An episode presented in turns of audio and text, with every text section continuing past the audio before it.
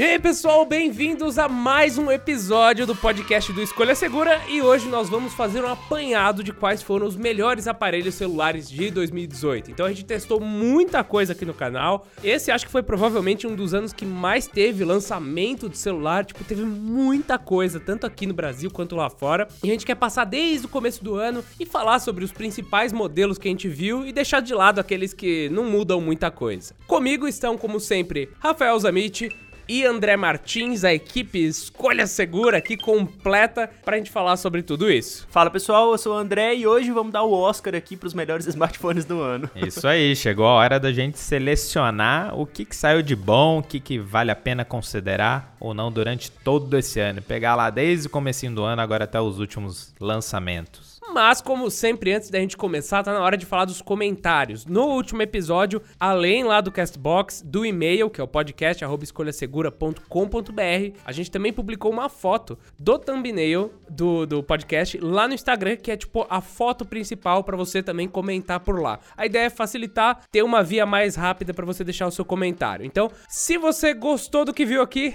quer comentar qual foi o seu melhor aparelho, deixa lá que no episódio 22 você vai aparecer aqui, tal como as próximas pessoas. O primeiro comentário que a gente recebeu na última semana foi do Bruno Rodrigues. Ele comentou o seguinte: o episódio foi muito bom, então valeu aí, Bruno. Charazão, e ele comentou que gostaria que a gente falasse um pouco mais sobre leitores digitais, como o Kindle e o Kobo. Eu já usei, eu uso, né? Na verdade, eu tenho um Kindle desde 2013 adoro. E acho que seria interessante realmente falar. Algum de vocês tem experiência com o Kobo ou a gente teria que procurar outra pessoa? Ah, com Kobo não, eu só uso o Kindle. eu só uso o Kindle também. Não tenho Kobo. Então a gente vai a gente vai arranjar um Kobo e fazer melhor. A gente vai comparar Kindle, Kobo e tablets. Ó, oh. para falar para você aí qual que é. Quando fica esse podcast, eu não sei. isso eu não posso prometer, mas alguma hora sai sim e vai sair vídeo também. É um ponto bem interessante. De modo geral, quando sair vídeo, vocês ficam ligados que provavelmente pode sair podcast também, logo em seguida. Outro comentário que a gente teve legal foi do Edivaldo Turbiani. Ele comentou no episódio sobre a Black Friday. Então ele falou assim: olha, eu também fiquei meio triste nessa Black Friday porque não achei nenhuma promoção realmente boa pro Xbox One X. Mas eu comprei com um pouquinho de desconto mesmo. É aquele lance que até a gente comentou assim. Às vezes a gente espera até a Black Friday para ver se realmente não vai ter a promoção. Daí não tem a promoção, a gente fala, ah, então vai, né? Beleza. É, no pior dos casos, você tem alguma promoção, né? Você não fica sem. e sorte dele que pelo menos ele tava atrás do Xbox, né? Porque o PS4 Pro ainda tá muito caro. Vendeu bem mais os consoles da Sony, eles estão chutando um pouquinho balde. É, isso é complicado. Aliás, ele também comentou uma coisa sobre o último episódio, o Edivaldo. Ele falou assim: olha, com relação às notícias, eu espero que a linha S não vire um trambolhão, como estão virando os celulares. Olha, Edivaldo, eu acho que ele já é um trambolhão, o modelo Plus. Só espero que ele não fique do tamanho do Note. O Note é complicado de usar, né? Tipo, gosto bastante dele, mas realmente. Pelo menos eles ainda dão opção, né? Então, se você não quer o trambolhão, você vai lá pega o modelo comum.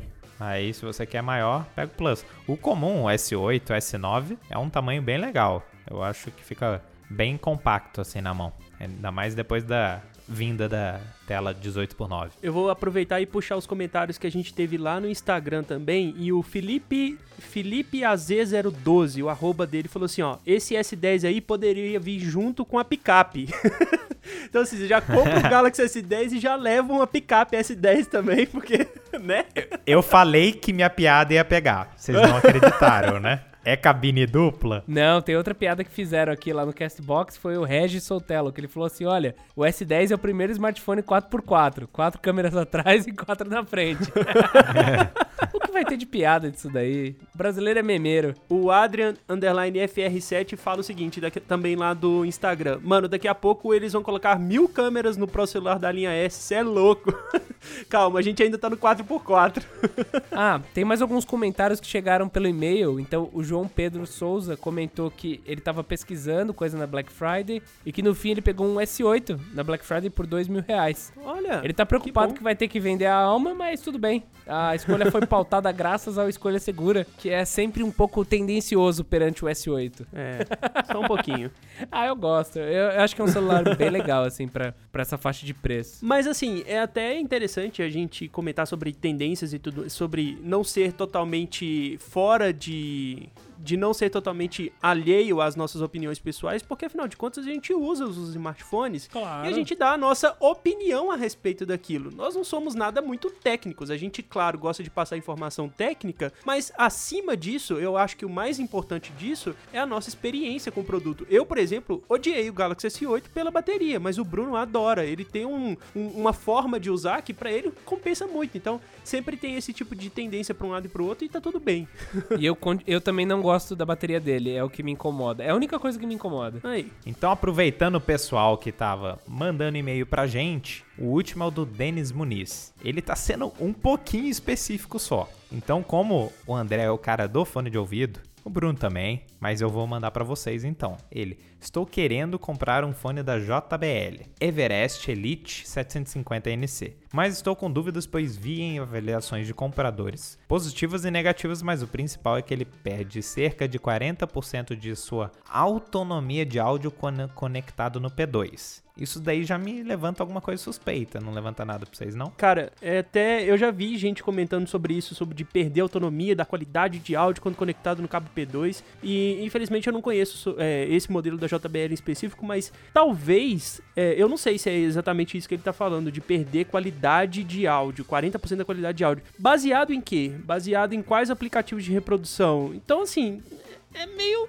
Então, Né? na verdade, é, ó, desculpa te cortar, André, mas na verdade ele fala de autonomia e é um, é um fone de ouvido sem fio. Ó, De Denis Muniz, manda uma pergunta pra gente aí, rapidinho aí no Instagram, alguma coisa que a gente consi- consiga te ajudar melhor. Ele fala, ó, peço por favor que vocês façam uma análise deste fone, pois gosto muito da integridade de vocês com seus inscritos. Desde já agradeço. A gente que agradece, né? Só, só pra fechar a pergunta dele, o que eu manjo de, de fone de ouvido é que geralmente quando você pula de um P2, né, que é uma conexão analógica para um digital, o que pode acontecer é você perder um pouco de sensibilidade com o mesmo equipamento. Então, assim, você vai ter um volume um pouco menor, né? Geralmente você não perde exatamente qualidade, você pode ter um, um pouco de atraso e um pouco de sensibilidade perdida. Ou seja, você vai perder um pouquinho de detalhe, mas o principal é volume, que é o que você sente mais. Ah, e nessa, vamos até então incrementar, já que ele perguntou de um fone específico, ele tá na faixa dos mil reais. Eita. Então, ele pode explorar tantos modelos, né? Tem, tem. Cara, a Edifier, a gente já fez alguns, alguns reviews de Edifier no canal e eles mandam muito bem na qualidade. Infelizmente a JBL nunca enviou pra gente testar, pelo que eu sei, né? A gente não tem teste É, de tem que ir atrás. fone JBL, mas tem vários modelos legais lá no canal que a gente já fez review e valem muito mais a pena e custam menos do que isso. Não, e, e de novo, cara, você tem que tenta achar algum jeito de testar, de entender se a linha desses fones é pra você, porque por exemplo, Sony tem muito grave. Eles têm tanto grave que às vezes até embola assim. Aham. Só que tem gente e estilos de música que preferem muito mais o Sony. Eu prefiro algo mais equilibrado e com médio. Coisa que um- tem um modelo da Edifier que entrega muito isso que a gente adora. E talvez eu fale o nome errado aqui, eu vou esquecer. Acho que é o W830BT. É o meu, é ótimo é ele. esse. Não, não é 830 não. É o 855. ah, É.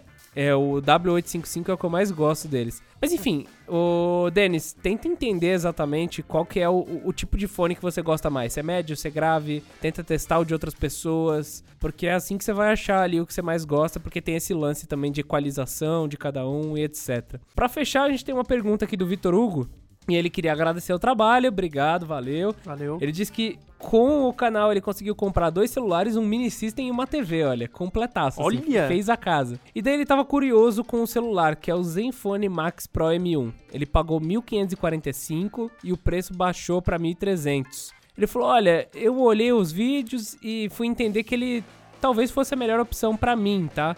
Então, no fim, depois de agradecer, ele conseguiu comprar esses dois celulares. E quais foram os celulares? Segundo ele, apesar de não ter vídeo no canal, ele pegou um Zenfone Max Pro M1. Foram, quer dizer, dois modelos, né? Pelo preço de 1.545. Mas, de tanto ver os vídeos do canal, ele passou a entender melhor o que era importante pra ele dentro do celular e conseguiu fazer esse negócio.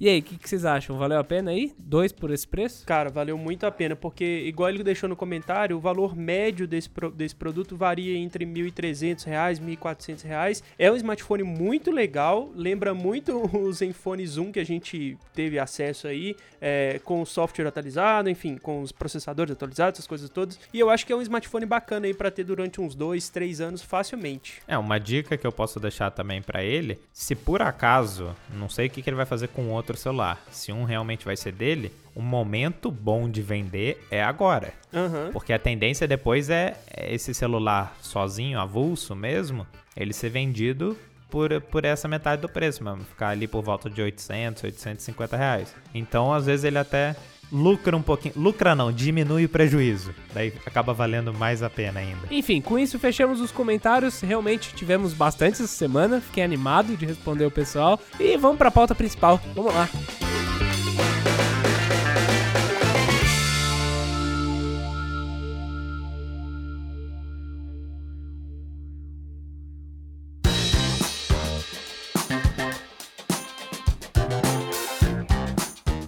Vamos lá, vamos começar a falar dos celulares de 2018. O André aqui montou a nossa pauta, já fez uma lista pra gente seguir, porque foi muita coisa. Eu- quantos tem aqui, André? Eu não sei nem contar quantas. quantas linhas são isso? Um, dois, três, quatro, cinco, seis, sete, oito. 9, 10, 11, 12, 13, 14, 15, 16, 17, 18, 19, 20, 21, 22, 23, 24, 25, 26, 27, 28, 29. Então foram 29 aparelhos que o André selecionou, assim, já uma lista pequena, né? Se você for tirar tudo que foi lançado no ano inteiro. E por onde que a gente começa, André? Como que foi 2018 pra gente? Como que é o Escolha Segura Awards? Então, só pra explicar aqui, a gente não vai fazer a sequência cronológica de lançamentos. Eu fui Ah. listando aqui os principais lançamentos das principais marcas que vendem no Brasil e, claro, não podia deixar de fora alguns importados porque eles fazem diferença, sim, principalmente pra galera que nos acompanha, sabe que o esquema de importação, que essa rotina de importar smartphones ainda é muito forte, então por isso que a gente vai comentar deles. Mas o primeiro smartphone, o primeiro grande lançamento do ano, foi o Galaxy A8 e A8 Plus, intermediários da Samsung que prezam por ter câmera frontal muito boa. É claro, eles seguem ali a linha de design do que era o Galaxy S8, ah, mostra muito do que a Samsung, por ter sido o primeiro lançamento, dá um direcionamento muito interessante pra gente do que, que a Samsung usou de design pra ditar toda a linha Galaxy A do ano, mas esse é um dos principais lançamentos, claro. É, o diferencial dele, ele, ele saiu muito caro, ele foi ficando barato durante o ano. E eu acho que assim, depois de julho, vamos falar que ele é o melhor intermediário com a melhor selfie depois de julho. Porque antes ele era muito caro. Depois ele ficou ali perto dos 1.600, desceu pra 1.500. Tela bonita, frontal assim, uma dos melhores do mercado ali nessa faixa. É, voto melhor câmera selfie intermediária. Design muito bem construído. Eu voto sim por ele. Pela família brasileira, eu voto sim no Galaxy A8.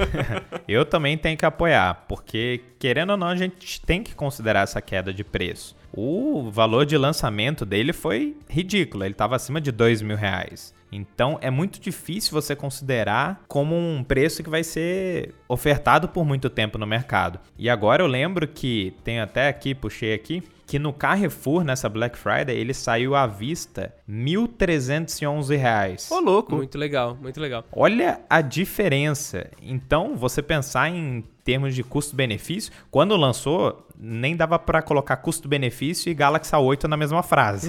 não dá mesmo. Agora com 1311, poxa, é, muito a se considerar esse celular. O interessante é que ele tem um processador um pouco melhor, é um Exynos, eu não lembro qual que é exatamente o número dele, mas ele tá acima do que são os intermediários. Então é como se fosse um 636 para um, um, um 660. Ele tava ali um pouquinho pra frente. É bem legal, bem legal o desempenho dele. É, você falando de desempenho, então a gente já tem que passar pro próximo modelo, né?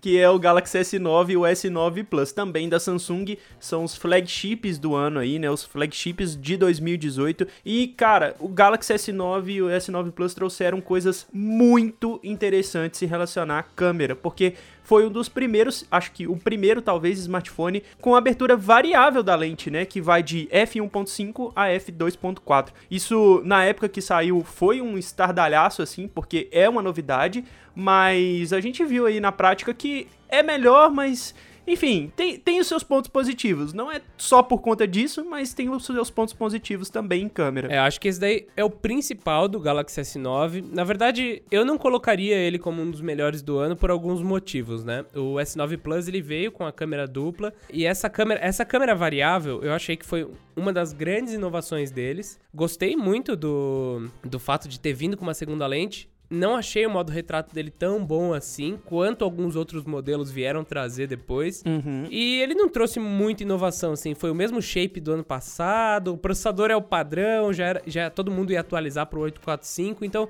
eu sinceramente acho que o preço dele tá até que mais viável e por isso ele pode ser um upgrade interessante, até porque vendeu pouco. Mas não colocaria ele entre os melhores dos flagships, não. Eu, eu ainda uso um Galaxy S8, eu sempre falo isso, que eu, eu gosto do aparelho, mas não acho que ele foi um dos melhores do ano, não. É, é mais uma. Como que é o nome? Aquela atualização meio que a linha S da, da, Da Apple. da Apple. Foi só uma atualizaçãozinha. Eu acho que o 10 é que vai brilhar mesmo ano, ano que vem e fazer diferença. Eu concordo com você essa questão que foi uma mudança bem sutil, né? Porque o S8 ele deu muito certo, então eles não tentaram se arriscar tanto para continuar com uma linha bem forte. E o que a gente vê observando aqui ainda mais o mercado brasileiro é de novo, eu vou focar até nessa questão do preço. Como a Samsung lançou o celular no começo do ano, então não foi junto agora dos iPhones, o, Note ele vem depois também. Tem essa vantagem de chegar agora no final do ano com valor muito mais acessível. Então o iPhone chega, ele já é naturalmente muito mais caro. E agora o Galaxy S9 nesse final de ano consegue achar facilmente abaixo de 3 mil reais. Você não precisa nem Sim. caçar muita promoção. Na Black Friday, inclusive, abaixo de 2.400 o S9 normal e o Plus por volta ali de 2.800, 2.750 até. Então começa a ser muito mais interessante esse tipo de top de linha nessa faixa de preço. É. Acho que o custo-benefício dele é o principal ponto, né? Que ele veio aqui no Brasil, né? A a Samsung fabrica aqui, tem benefício fiscal, consegue ir muito bem nesse quesito aí. E eu, eu recomendaria bastante, sabe assim? Eu, se me perguntar, eu falo, não, dá uma olhada no S9 Plus, é um celular super legal. Mas entre falar que é melhor, eu acho que ele não. não... Assim, a gente tá falando os melhores do segmento, falando sobre isso, eu não acho que ele fez tanto barulho, assim, que ele trouxe algo relevante pro ano. Claro, a câmera de abertura variável realmente foi uma inovação interessante, mas você não vê mais ninguém fazendo, né? Não foi algo que você vê um Google Pixel entregando uma imagem tão boa quanto e com outras funções. Então, não puxou tendência. É, você não pode querer. É é lógico que tem a galera que compra smartphone só pela câmera, mas pelo conjunto ele é muito bom. Mas só pela câmera talvez tenham, tenham opções melhores que a gente vai comentar aqui, que talvez seja mais interessante de fato. O próximo da lista, ou os próximos da lista, foram lançados lá na MWC desse ano, que são, claro, os Zenfone 5 e Zenfone 5Z. Eles chegam aqui no Brasil um pouco mais pro final do ano, mas lançado mesmo, ele foi lançado lá em março. Os Zenfone 5 e os Zenfone 5Z marcam aí uma nova tendência de smartphones com Note na era Android, né? Eles não foram, de fato, os primeiros Android a terem Note, mas se for olhar aí as marcas maiores, né, essas marcas mais famosas, eles trouxeram o Note em larga escala. Tem Note no Zenfone 5, tem Note no Zenfone 5Z, muita gente reclamou no início, e hoje em dia a gente quase não vê smartphone sem ele, né? É, acho que vale comentar do Zenfone só pelo fato de que eles anunciaram primeiro, né? Demoraram seis, oito meses pra entregar, mas eles anunciaram primeiro que ia ter Note. Todo mundo achou que era cópia ou era. Como que é? Cópia ou inspiração, mas no fim era uma necessidade de. Era uma necessidade de cadeia de suprimento. Que depois a gente percebeu que a China fechou a porta pra tela normal e falou assim: eu só faço tela com o Note. Que era uma coisa que a gente não, não tava sabendo ainda. A gente achou que os aparelhos desse ano ainda iam ser sem Note, só que algumas empresas iam tentar isso. Mas a verdade é que a China veio e falou assim: eu só fabrico tela com Note. Quem quiser, compra. Não, não, não, não. Ô Bruno, eles não falaram assim, eu só faço tela com Note. Eles falam, eu só faço o tela com Note. Ah, é, sim, faço tela, Note. E câmera em pé. Não tem mais câmera deitada, só em pé. Por favor, tomara que a gente não seja processado. é isso que eu ia falar. É. Mas acho que isso, isso foi um grande marco, assim. É um aparelho bonito, é um aparelho com uma tela legal, com uma pegada legal. Eu sempre fico com o pé atrás por causa dos bugs, por causa. ah, Sabe, você tira a foto fica verde às vezes. É, eu, não te, eu não sinto essa segurança ainda nos aparelhos da Asus. Que é uma segurança que Samsung eu tenho, por exemplo. Então eu pergunto pra vocês, porque sempre que a Asus vem pro Brasil, ela vem de forma bem agressiva, ainda mais entre a gente que cria conteúdo em cima dos celulares. Então, no momento do lançamento, é aquele frenesi de todo mundo interessado, todo mundo falando, isso, aquilo. Mas agora, observando, estamos no final do ano. Vocês acham que flopou um pouco assim? Flopar, eu acho que não flopou, porque principalmente no Brasil eles vieram com um topo de linha, né, um Snapdragon 845 na faixa abaixo de 3 mil reais. Isso é um marco muito positivo para quem quer um smartphone muito potente. Lógico que ainda tem muita coisa para melhorar, talvez no Zenfone 6 a gente veja um smartphone é, consistente a ponto de vender milhões e milhões de unidades, assim, mas é, essa parte do software ainda me incomoda um pouco. Eu sou, eu uso Zenfone desde o Zenfone 2. Eu tô acostumado a usar a ZenUI. Então acho que eu tô também acostumado aos bugs da ZenUI.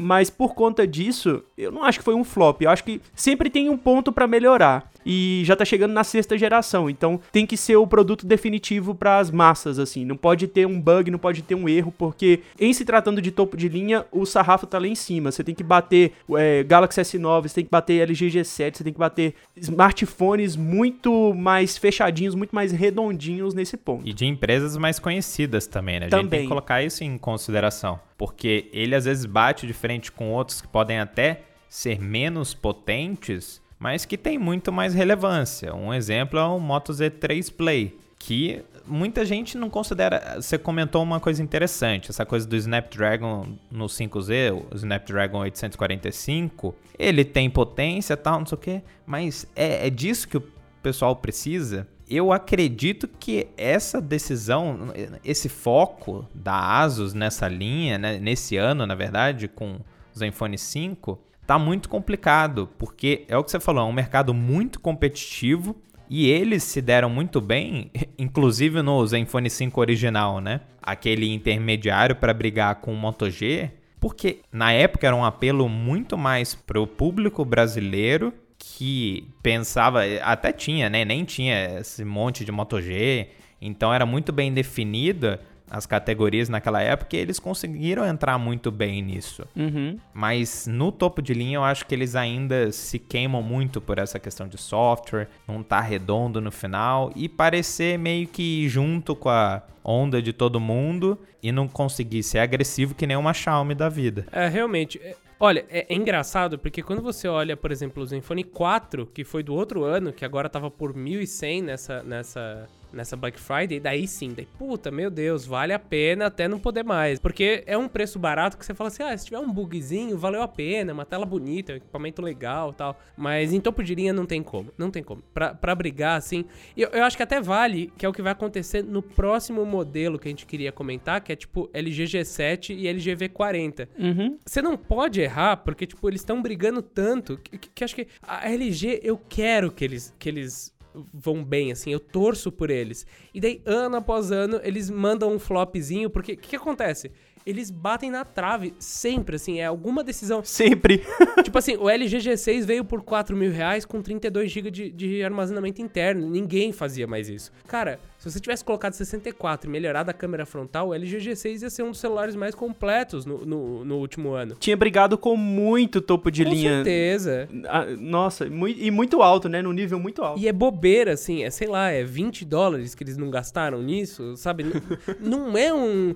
Eles têm um software redondo. Geralmente você pega um LG G7 um V40 para ter mais opção de, de, de gravação com a câmera dele, né? Então ele tem a parte de vídeo dele e até mesmo a de foto. Tem muita opção para quem é profissional e isso é muito da hora. Mas assim, os caras botam umas, uns sensores que não vão bem. Então o LG G7, por exemplo, chegou bonito, né? Mas a câmera dele não é do nível de, de, um, de um flagship. Tipo, ficou claro isso. Tá su- super, super saturada. É, não tem toda a definição que algumas outras têm, ou faixa dinâmica. E é isso, sabe? Ele- Eles chegam, você fala, cara, vai ser mó legal. Daí sempre falta alguma coisa, assim. Vai ser mó legal, mas. ah, mas. né? Sempre tem o mais. É, É, sempre é isso mesmo. E eu acho que eles estão acabam ficando no mesmo barco que a Asus, viu? Só que a trajetória é, é diferente, porque a LG sempre teve muito mais nome com relação ao celular também. E foi o quê? A partir do G5 que eles começaram com aquela de modular, Exato. deram um tiro no pé e não conseguiram voltar. Exato. Até o LG G4 era um smartphone, assim, que brigava com o Galaxy, que brigava com o iPhone e tudo mais da época, né? Claro. Hoje a gente vê a LG com o LG G7 entregando um conjunto inferior a marcas que chegaram bem depois dela nesse mercado, né? Infelizmente. É verdade. Mas enfim, torço por eles. Eu, eu sempre torço por eles e eu fico meio chateado que às vezes vem coisa que não surpreendeu, né? Acho que basicamente assim, não surpreendeu, não fede nem cheira, tá meio, ah, ok, LG G7, bonito, redondo, com câmeras ok, mas não, não incita aquele ânimo que é preciso pra você comprar um flagship que é caro pra caramba, né? Uhum. É. Você precisa estar muito animado, né? A linha V40 também, que nem veio pra cá, a gente coloca como essa questão que você tinha comentado, Bruno, de software. Eles dão opção, mas de que, que adianta ter um celular tão voltado, assim, tão otimizado? a Você dá mais opção pro cara que é mais profissional e tal, se os profissionais não vão escolher o V40. Então é aquela coisa, né? Meio que acaba sendo irrelevante. É. E eu já aproveito pra puxar aí, como você tinha comentado antes, a gente tava falando do Zenfone 5, você falou do preço do Zenfone 4. Você falou 1.100, puta, é fácil de indicar, tal, não sei o quê.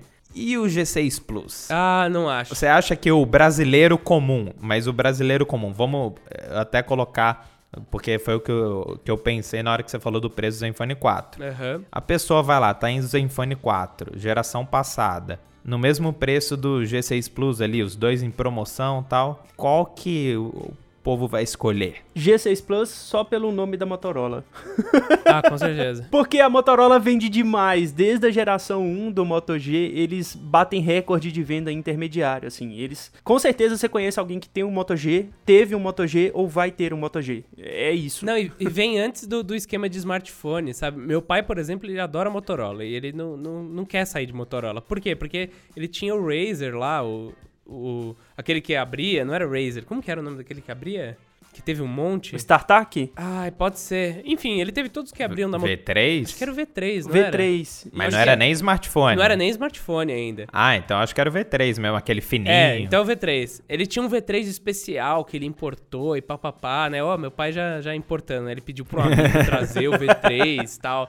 Tal pai, tal filho, né? E ele já tinha essa coisa e eu lembro que depois todos que a gente comprou foi Motorola. Então meu primeiro smartphone foi junto com ele, foi aquele Razer D1, assim, foi Motorola. Daí ele pulou pro Motorola, o próximo também. Daí ele, ô, não tem nenhum aí, porque quem gostava, gosta, assim, quer se manter, né? E eu acho, eu acho um celular sem gracinha, assim. Eu acho que é- ele é um custo-benefício ok. É, é engraçado que às vezes a gente fez a live de Black Friday, né? E foi fácil recomendar algumas coisas. Então, assim, ah, você quer um- uma selfie boa? Vai, dia 8, fácil. Você quer um desempenho legal, uma construção legal, por um preço muito baixo? Vai Zenfone 4, que, porra, tá com um preço super legal. Ah, você quer um que vai bem em todas as frentes, sem... sem... Sem ser excepcional em nada, mas também sem decepcionar É. em nada, né? G6 Plus, é, ele não é ruim nem bom em nada. A bateria é boa? É ok. A, a tela é bonita? É bonita, é ok. A, a câmera frontal é boa? É ok. A câmera de trás é boa? É ok. Tipo, não- nada é ruim nele, mas É. também não, não, não acrescenta nada, assim. Eu acho ele um pouco grandalhão, porque ele ainda tem muita borda, né? Eles ainda não eliminaram isso nessa linha. O forte da Motorola também, eu acho que eles colhem, na verdade, os frutos desde lá do Moto G. Porque o que, que acontece? Eu vejo é uma linha muito forte em quem não entende muito. Não só a Motorola é conhecida, mas é uma linha confiável, podemos dizer assim. Com certeza, com certeza. Então eu vejo assim, ah, minha tia, vou dar um exemplo, minha tia tá com Moto G2. Então, sofrível, mas por mais que o uso dela seja muito restrito e tal, pouquíssimas coisas, já tá muito velho ali. Então a tendência, ah, ela não formatou com o tempo tal para aumentar a vida útil do aparelho. Então o que que você indica? É, Eu falei pra ela assim, ó, não quer gastar, é pessoal que não se preocupa, não, não quer gastar muito no celular, vai no G6 Play. Porque a interface mudou muito pouco nesse tempo. Não vai ser uma transição. Agora, se eu mando ela para qualquer outra marca, e não é nem a questão do celular ser bom ou ruim, é a questão do trabalho na transição. Ah, ela pode até gostar de um iPhone, mesmo que ah, arranjasse no mesmo preço, mas vai ser uma curva de aprendizado tão grande que não vale a pena você indicar outro, né? É, com certeza. Prêmio bom em nada, ruim em nada, né? Prêmio joinha. Não, brincadeira. Con- o prêmio consistente pro Moto G6. É, uma boa mesmo. É prêmio não tem como errar. Não tem como não errar. Não, pera aí. Não tem como errar. Cara perdido. E de né? consistência a gente pode colocar o Z3 Play aí, né? Olha, o Salgado, que edita aqui pra gente, ele pirou na tela do, do Z3 Play, assim. Eu achei um celular muito bonito. De novo, na época que lançou, o preço dele não valia a pena de jeito nenhum. Mas, cara, que celular bonito, assim. Tela bonita, a pegada dele bonita. Tem sensor lateral, eu gosto de sensor lateral. Tem um, tem um conhecido que comprou ele e falou que errou muito, assim. Que, que errou... O sensor digitais é pequeno, ele erra um pouco mais do que a média. Eu não tive essa impressão. Eu gostei. E eu gostaria de ver em mais aparelhos. O que, que vocês acharam dele? O que eu acho bacana da linha Z é de ainda se manter essa questão dos snaps. E mostra um pouco que a gente comentou rapidinho do G5, com essa coisa de modularidade e tal, e ser um tiro no pé. Eles colocam de uma maneira que, cara, você não precisa. Se você nunca ouviu falar em snap, você só vai ver um aquelas os conectores ali atrás, você não vai saber para que serve e não vai atrapalhar no uso do celular. Agora, se você pega numa promoção um combozinho com uma caixinha de som que é mais potente, aí você não precisa se preocupar. Um cara que, ah, não liga muito pra essas coisas, porra, é uma caixa super bacana, muito melhor do que o alto-falante do celular. Perde para as caixinhas melhores Bluetooth separada, mas é uma mão na roda. Às vezes você consegue uma promoção, então já tem. Já tem TV digital também. Então são alguns. E sem contar o snap de bateria, né? Aham. Que é o mais útil. Mas é aquela coisa, eu acho que não movimentou o mercado de snaps a ponto do pessoal querer correr atrás desses acessórios. Mas ao mesmo tempo, é uma coisa a mais que coloca no celular. É, eu acho que é um celular diferente, assim. Quando você pega. Ele tem um diferencial que outros não têm. Claro, dá pra você comprar todos esses acessórios separados, mas eu já conheci duas ou três pessoas que compraram esse modelo. Algumas por bateria e outras pelo controle, né? Que tem aquele controle separado, que é um controle bom. Também. Ah, é caro comprar separado? É pra caramba, não vale a pena de forma alguma. Vale a pena você pegar um iPega separado, que é 150 reais. Vale a pena, eu acho que comprar um combo e vender o celular e ficar só É. com o acessório. Nossa, verdade, é isso que eu ia falar. Porque o combo geralmente vale muito a pena. Agora, comprar separado não vale. E isso é meio chato, né? Que você já tem que comprar pensando que você vai. no que você vai usar. Mas eu acho muito legal, assim. Acho, acho legal a ideia deles. Eu sou um apoiador dos snaps. É, o que eu mais gosto dessa linha Z é a possibilidade. Não é nem ele. É igual a gente tá comentando. Ele não é o melhor em câmera, não é o melhor em processamento, nem tudo mais. Mas você tem possibilidades. E para algumas pessoas isso faz muito sentido. Para mim não faz. Para algumas pessoas fazem. mas eu gosto muito dessa premissa de ter um smartphone que é bonito, é elegante, manda bem algumas coisas, mas você ainda pode adicionar algumas funções. Por exemplo, a impressora de Polaroid lá, que a gente sabe que não é barato e tudo mais, mas tem, sabe? Existe a possibilidade, pelo menos. Isso é legal. Eu gosto disso. Sabe, sabe, eu acho que dá pra colocar o Moto Z3 Play como o melhor celular modular do ano, porque a gente teve a esse... Não, com certeza, porque assim, o que, que a gente teve Não esse seja ano? muito difícil. A gente teve esse. Não, não é difícil. não, cara, se- sem brincadeira, a Essential fez um lançamento esse ano. Ela fez um, lança... um lançamento, a Essential fez esse ano. Daí você fala, porra, Essential, né? Os caras inovadores. Eles lançaram um. Não é um snap, né? Quer dizer, um acessório, um adaptador, um módulo, sei lá. Eles lançaram um módulo de P2. Os caras tiveram a cara de pau de tirar o P2 e criar um módulo pago separado pra colocar o P2 de volta. Velho, É pior do que o dangle da Apple, né? é muito, es- é muito escroto. muito é muito escroto, assim. Deles, ah, mas é hi-fi. Foda-se. Isso é tipo, a LG entrega hi-fi no, no, no, no celular dela. Já tem lá. Por que, que vocês não conseguem fazer? Tipo, ah, cara, tem coisa, tem coisa que eu tenho simplesmente raiva. P2 é uma coisa que eu tenho raiva, né? Não custa, sabe? É tipo. Ah, mano, eu não sei, assim, é 2 dólares, Bruno tá velho, bota no projeto, mano, o que que custa? Ah, mas vai deixar o celular 10 milímetros, deixa, deixa, mano. É, ai, que raiva, que raiva, eu tenho raiva. Tem que rir dessa, do Bruno.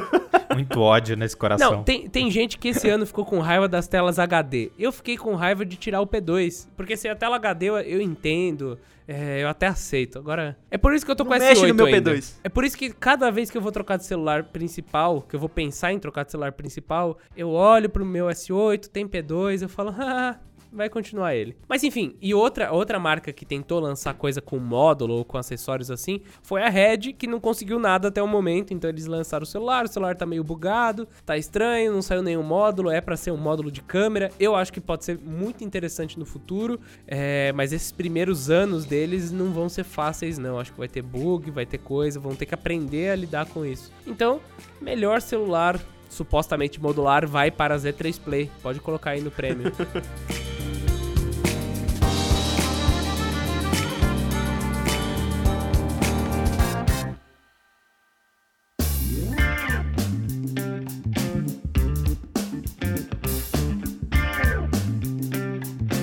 Ó, a gente não pode continuar a nossa lista sem falar de Xiaomi, porque até o momento a gente não falou de nenhum importado.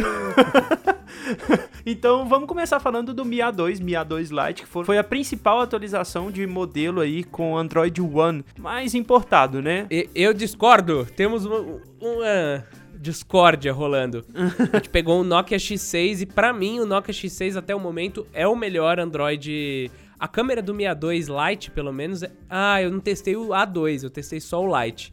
A câmera do Lite é muito ruinzinha comparada com o Nokia X6. Então eu voto no Nokia X6. Deixa eu só olhar aqui as specs do Mi A2 pra eu não parecer que eu tô puxando a sardinha pra ele. Mas continue aí, André. É, tem que ficar até ligado nas especificações que o Mi A2 Lite e o Mi A2 são totalmente diferentes É em relação a hardware, né? Então, Não deveria tem nem um ter mesmo Snapdragon nome. 600 e 600. É, não deveria nem ter o mesmo nome, porque é como se fosse um, um intermediário do ano passado e um intermediário desse ano, basicamente. O Mi A2 Lite é o mais baratinho, é, mas os dois oferecem a mesma, o mesmo software, por assim dizer, que é o Android One. Aliás, o design deles não tem nada a ver, né? Porque o 62 não tem note, tem um monte de borda, enquanto o Lite já tem um notezinho, já tem menos borda, é, é um celular um pouco mais atual no design, mas um pouco mais antigo nas especificações, né? E ó, vou até me corrigir. O Mi A2 é o melhor celular com Android One em especificações. Ele tem o Snapdragon 660 e ele tem até 6 GB de RAM. Enquanto o Nokia X6, que é realmente um aparelho muito bonito com Note, a tela dele tá muito bonita, assim, ele é um celular menorzinho. Então eu adorei a pegada dele. É, ele tem o Snapdragon 636. Então,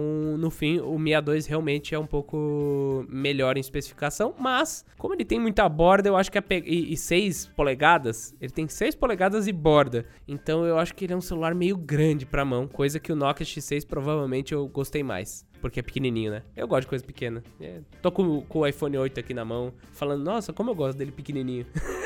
Como eu acho que a gente vai entrar também em muitos modelos importados, é legal falar que a Xiaomi ela tá bem presente até através de importação, mas se você olha, você vai comprar na Amazon, você não precisa mais encanar tanto em, em importar, você já compra de algum vendedor é, algum marketplace. que vende aqui mesmo no Brasil. Lógico, vai sair um pouquinho mais caro, mas é bacana porque tá muito mais acessível. Então, felizmente, é um que a gente não vê sendo lançado aqui pela empresa, mas a gente não precisa ficar correndo atrás de amigo que vai viajar para trazer. Então é bacana que é uma coisa que a gente consegue comentar e ao mesmo tempo é acessível, né? Vamos, vamos aproveitar e falar de todos deles, assim? Se, se teve alguma coisa. Porque eu, eu não fiz a conta. Mas, gente, eu acho que teve uns 25 a 30 aparelhos da Xiaomi esse ano. Porque A Xiaomi Samsungizou esse ano. é muita coisa. Não, a, a Xiaomi é pior que a Samsung. Eu lembro que a gente acabou o guia de compra da Xiaomi. Cansado, né? No final. Ai, meu Deus, acabou, graças a Deus. É, porque eu não sei se, se quem ouve a gente sabe, mas geralmente a gente tá, tipo, uma ou duas semanas na frente do que é postado, assim. Então, a gente gravou, né, o roteiro numa semana, e acho que duas semanas depois é quando a gente foi soltar ele. Nesse meio tempo, os caras lançaram três modelos, já tava defasado o vídeo que a gente fez. Tipo, em duas semanas defasou o vídeo. E daí na outra semana já lançaram o Mi Pad 4, e daí blá blá blá blá. Mas, assim, quais que foram Pra vocês, assim, os que tiveram mais diferença. Eu- como a gente acabou de comentar, acho que o Mi A2 foi provavelmente um dos mais mais apareceu, até por causa do Android puro, facilita até a vida de quem quer importar, de não ter aquela dúvida, ah, é a MIUI chinesa, a MIUI, é a MIUI já global, é a Rundo, não sei o que, não, é Android puro, tem português, nem se preocupa. É, quais, quais outros que vocês acham que realmente fizeram diferença no pipeline da empresa? Eu não vou nem comentar do Redmi 6 Pro, porque ele é a cópia do Mi A2. Só Ah, que é. com o software da Xiaomi, que é a MIUI. Então, se você tem dúvida se você quer a MIUI ou Android puro, é só escolher entre o Redmi Note 6 Pro e o Mi A2, porque é a mesma coisa em hardware. não vou nem comentar isso aí. Mas o Mi A2 foi um lançamento bem interessante de flagship, porque traz um hardware muito potente e um preço é, relativamente baixo para os padrões internacionais de flagship. E, claro, o Mi Mix 3, porque é um design muito diferenciado, desde o Mi Mix 1 que lançou os smartphones sem borda, por assim dizer, né, para o grande público, já existia lá aquele da Sharp, Aquos, não sei das quantas e tal, mas o Mi Mix 3 ficou muito bonito e um ponto que eles melhoraram muito, que nas primeiras gerações não eram tão legais assim, foi câmera. O Mi Mix 3 tá mandando muito bem em câmera. No DxOMark, a nota dele foi muito boa, tipo 103 pontos de câmera no DxOMark, que é uma marca muito potente, né? Então eu acho que esses dois foram os principais, assim, de lançamento. Mi 8 por conta do custo-benefício e Mi Mix 3 por ser o produto premium deles, por assim dizer. Eu concordo até nessa do Mix 3, porque eu acho que quando eles lançaram o primeiro, eu não via tanto esse esforço, mas ele tá parecendo bem um benchmark lá dentro da empresa. Então é aquela coisa de você tentar ver até que ponto a tecnologia avança para chegar perto de um smartphone assim, de tela ele todo, né, ser tomado pela tela. O que é muito bacana, pô, quando você pega um celular que tem a maior parte da tela, assim, esse é bem agressivo, dá uma cara de futurista mesmo, É, né? Você certeza. parece que tá no futuro, não fica aquela mesmice. E, e é onde eles se dão a liberdade de cobrar caro, né? É, acho que é um dos únicos modelos, se não o único modelo, que eles estão tipo, cara, vai ser caro, a gente vai Chuta colocar o que tem que mesmo. colocar e chuta o balde mesmo, assim. Porque você vê, depois do Mi Mix 3, você vai ter o quê? O Mi 8, que é um celular. Ó, eu sinceramente achei um bem whatever. Você vê até que o Pocophone, aliás, vamos até entrar nessa toada. O Pocophone foi um dos melhores celulares que eles lançaram esse ano, por quê? Pelo preço de 300 dólares, eu- se eu não me engano, o Mi 8 ali é uns 400, 450. Os caras trouxeram basicamente a mesma coisa que o Mi 8, é, é até o mesmo tamanho de note, se eu não me engano, até a mesma tela.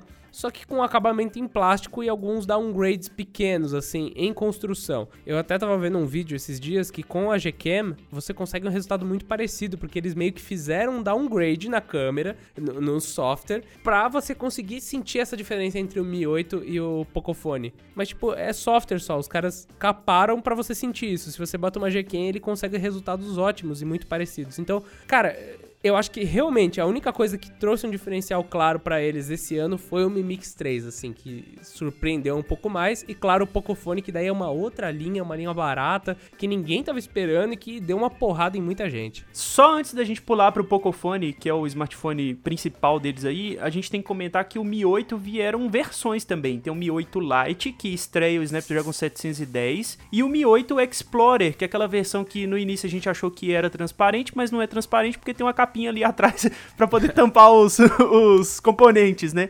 Mas são versões... é, a versão Lite é a mais baratinha, a Mi 8 que é a normal e a Explorer que tem sensor de impressão digital embaixo da tela e, enfim, traz um design diferenciado aí para o flagship da Xiaomi. Eu acho que o problema, justamente, do, do Mi 8 SE e do Mi 8 é, é que ele ficou pra trás do Pocophone. Assim, se for falar de Xiaomi em faixa de preço mais barato, não tem jeito. Ah, Snapdragon 710, o Mi 8 SE é lindinho, é bonito pra caramba. Eu gostei dele. De novo, é um aparelho pequeno que cabe na mão, é um aparelho legal. Mas se é pra falar assim de melhores do ano, cara, em Xiaomi eu achei que o Pocophone destruiu assim os outros é, na maioria dos contextos. É meio difícil recomendar pra quem procura só especificação outro modelo que não ele nessa faixa de preço. Enquanto o Mi 8 SE pode passar despercebido, o Mi 8 pode passar despercebido, porque, por exemplo, mais barato eu pego o Pocophone, pra cima eu pego o OnePlus 6, que a gente já vai comentar também. Então, é, eu achei que ele ficou meio, meio esquecido, assim, todas as versões dele. Veio a versão Explorer aí, que é a completa, com sensor de digital na frente, com a parte traseira que é transparente, mas não, não fez barulho. Eu achei que ia fazer mais barulho e não fez. É, se já não era óbvio o foco da Xiaomi de ficar bem parecida e agora até superar a Samsung nessa coisa de ter celular para todo mundo, o Pocophone ele vem realmente com a estratégia agressiva até que o OnePlus original teve, de você ter um hardware muito potente a um preço muito competitivo. Então hoje eles não estão nem aí se vão competir com eles mesmos. Se você desistir de pegar algum Mi 8 da vida para pegar o Pocophone, Tá ótimo. Ótimo. é dinheiro para eles do mesmo jeito. Então, não estão minimamente preocupados e é engraçado a distinção. A gente tava elogiando agora o Mix 3, que é a Xiaomi tentando trazer novidade, mostrando também qual é o futuro das outras linhas, e o Pocophone, ó, aqui não tem criatividade, é só custo, custo, custo e tentar oferecer o melhor, mais barato possível. Então vamos aproveitar e falar de OnePlus 6. Acho que se o Pocophone é, trouxe esse custo-benefício louco aí, barato e tudo mais, acho que o OnePlus esse ano, pra mim, assim, o 5T já tava muito legal, mas eu tive o prazer, e eu falo prazer porque realmente eu gostei muito de testar o OnePlus 6, porque tem P2, o cara chato do P2, né? Não para de falar disso. Mas, mas, de novo, ele tem tudo ali que você precisa, ele tem a saída de som dele é mais ou menos, beleza, mas ele tem uma tela bonita, a pegada dele é boa, vem com uma capinha da hora, ele é rápido, tem modo retrato com a primeira lente, tem tudo, sabe? Teve atualização do modo noturno pra câmera Tem- recentemente. Tem atualização, veio o Android Pie rápido, botei lá o bem-estar digital por fora por APK, coloquei a APK da Gken, também funcionou, veio versão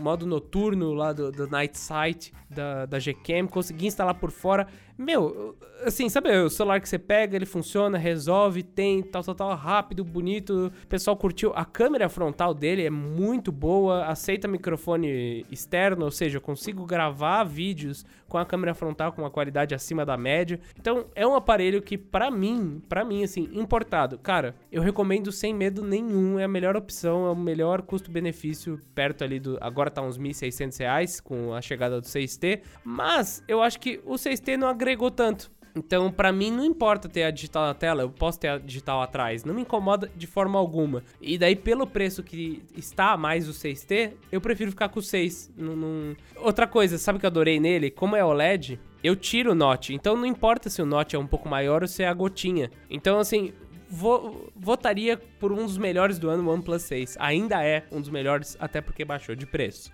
Qual a opinião de vocês sobre ele? Olha, o OnePlus 6 de fato foi um dos smartphones mais legais que eu usei esse ano. Eu fiquei com ele pouco tempo, mas foi um tempo assim que, que deixou saudade, por assim dizer. Porque é um smartphone muito redondinho, o software da OnePlus vem mandando bem a cada ano. A, a Oxygen OS é muito fácil de ser atualizada, direto tem atualização, tem recurso novo.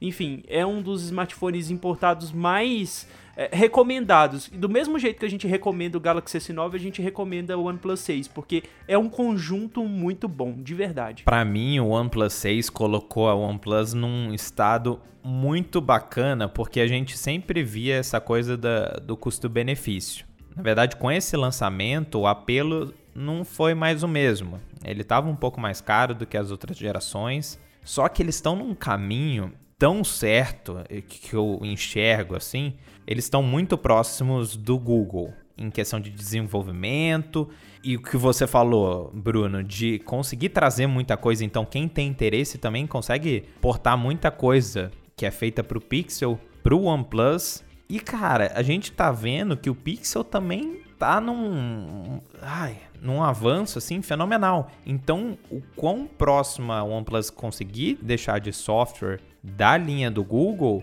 puta, eles vão ter muita coisa na mão assim para oferecer. E ninguém tá fazendo isso. A gente vê todo o foco de todas as outras empresas de fazer uma versão muito personalizada, e eu tô vendo que o caminho que a OnePlus está seguindo parece ser muito promissor.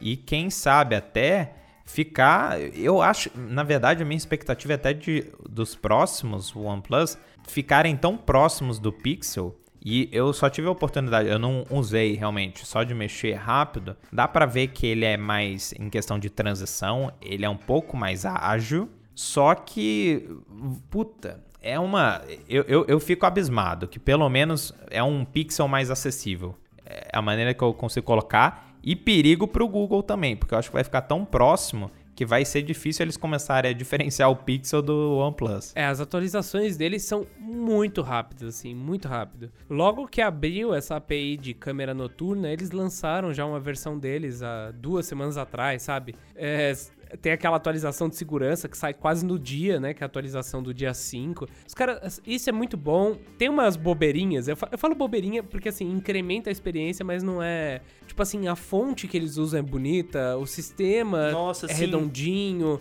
Sabe, você tem um monte de coisa. E acho que foi com o OnePlus 6 que eu aprendi a até gostar do Note. Como? Pra mim, celular com Note tem que ter OLED. Celular com Note e OLED, você tampa o Note e, meu, a experiência fica realmente muito boa, porque os ícones ficam pra cima e você consegue ter mais espaço de tela. Então, é, mudei minha opinião com o OnePlus 6, sabe? E acho que foi realmente um celular importante pro ano, é, por, por, por fazer isso, sabe? Mostrar que é hardware. Com... Aliás, acho que até é legal a gente passar pro, pro Pixel, né? Que o Pixel 3XL foi um aparelho que não trouxe grandes evoluções em hardware, né? Pois é, a gente tava conversando aqui no, no background antes da gravação do podcast. E se eu pudesse, eu colocaria o Pixel 2 XL como o melhor smartphone do ano. Mas como ele não é desse ano, a gente vai falar do Pixel 3 e o 3 XL mesmo. É claro, as evoluções de hardware sempre são bem-vindas. Isso é claro. é, um Um, processador novo, mais memória, mais tela, esse tipo de coisa, mais bateria, é sempre bem-vindo. Mas se você já tem um Pixel 2, por exemplo, o Pixel 3 não, não agrada. O Pixel 3, na verdade, é o smartphone para você sair de outras marcas e ir pro flagship da- do Google esse ano. Porque ele não teve. a- até o design, cara, até o design é muito parecido com o Pixel 2. não tem muito para onde fugir, assim. É um smartphone interessante, principalmente pelo software, mas se você considerar que o software do Pixel chega para outros Pixels, talvez o Pixel 2 XL seja o melhor smartphone do ano, assim, Mas sabe? eu achei que ele foi um dos lançamentos mais importantes do ano. Porque. Claro, claro. Porque ele foi totalmente na contramão das outras marcas. Então, assim, você vê marca colocando 512 GB de, de armazenamento interno, colocando cada vez mais câmera. Então, o pessoal tá com, essa, com esse rumor de que o Galaxy S10 vai ter seis câmeras. E daí você vê que, tipo, não precisa. A Google tá indo na contramão e falando, cara, 64 GB dá, é só você ter um armazenamento bom de foto na nuvem. Então, a gente vai te dar um armazenamento full. Totalmente de graça no Google fotos. Meu, você não precisa de duas câmeras, a gente vai te dar as funções em uma única câmera. Então eles lançaram lá o Night Sight, que é a visão noturna, que até outro, outra a tradução direta foi outra. Não, foi visão noturna mesmo. Foi visão noturna mesmo? É porque É. Night Sight, na verdade, antes eles usavam cena noturna, e agora tá visão ah, noturna. tá, é visão noturna.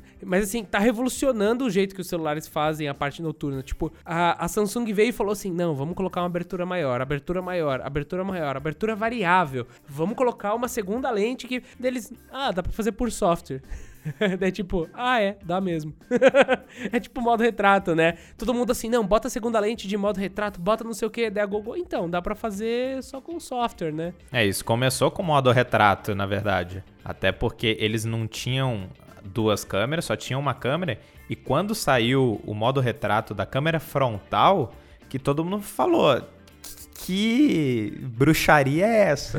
Porque tá todo mundo focado em fazer, usar duas lentes, o zoom também pra ajudar nessa coisa da perspectiva. Eles foram lá, bateram o pé, ó, meu amigo, aqui daqui pra frente vai ser tudo por software. O legal do Pixel 3 XL é que a câmera frontal secundária é pra fazer a foto com ângulo mais aberto, né? E aí não necessariamente é para fazer o modo retrato e tudo mais. Eles deixaram muito claro que o uso da câmera frontal secundária é pra fotos com ângulo aberto e não pra para fazer o modo retrato, porque o modo retrato já é muito bem feito via software.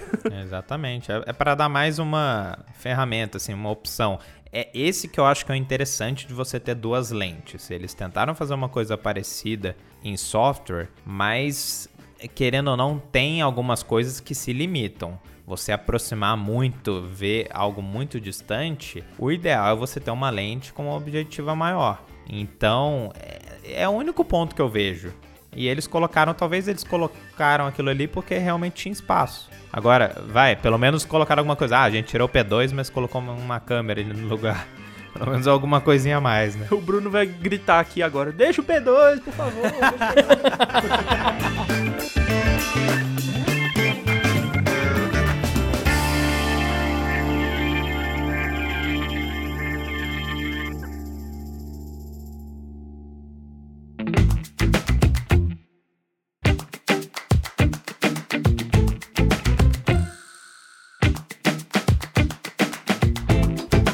eu acho que a gente já tá quase chegando no final da nossa lista aqui. E antes da gente puxar o principal lançamento da Apple, vamos falar os principais lançamentos intermediários agora do segundo semestre desse ano. Que a Motorola trouxe o Moto One, que apesar de ter um hardware muito defasado de dois anos atrás, é o primeiro Android One do Brasil, né? É o primeiro Android One realmente vendido e fabricado no Brasil, enfim, totalmente nacional. Posso começar minha meu rage aqui? Começar a Manda. jogar tudo pra cima da Motorola, porque é o tipo de celular que só vende porque é Motorola. Porque Aham. tá perdido. Ele não tem linha, ele não tem marca. Tipo, brotou É lá. caro. Ó, já tinha pronto na China, a gente colocou Motorola One aqui. Só, ah, nem usa moto, usa Motorola One. Ah, puta zona. Eu não sei. O que, que, que vocês acharam aí, Bruno? Tem cara de Lenovo. Exatamente. A Lenovo que tem essas. Não, a Lenovo tem essas é de, de, de- Veio o Vibe K5, que era um modelo que já era white label.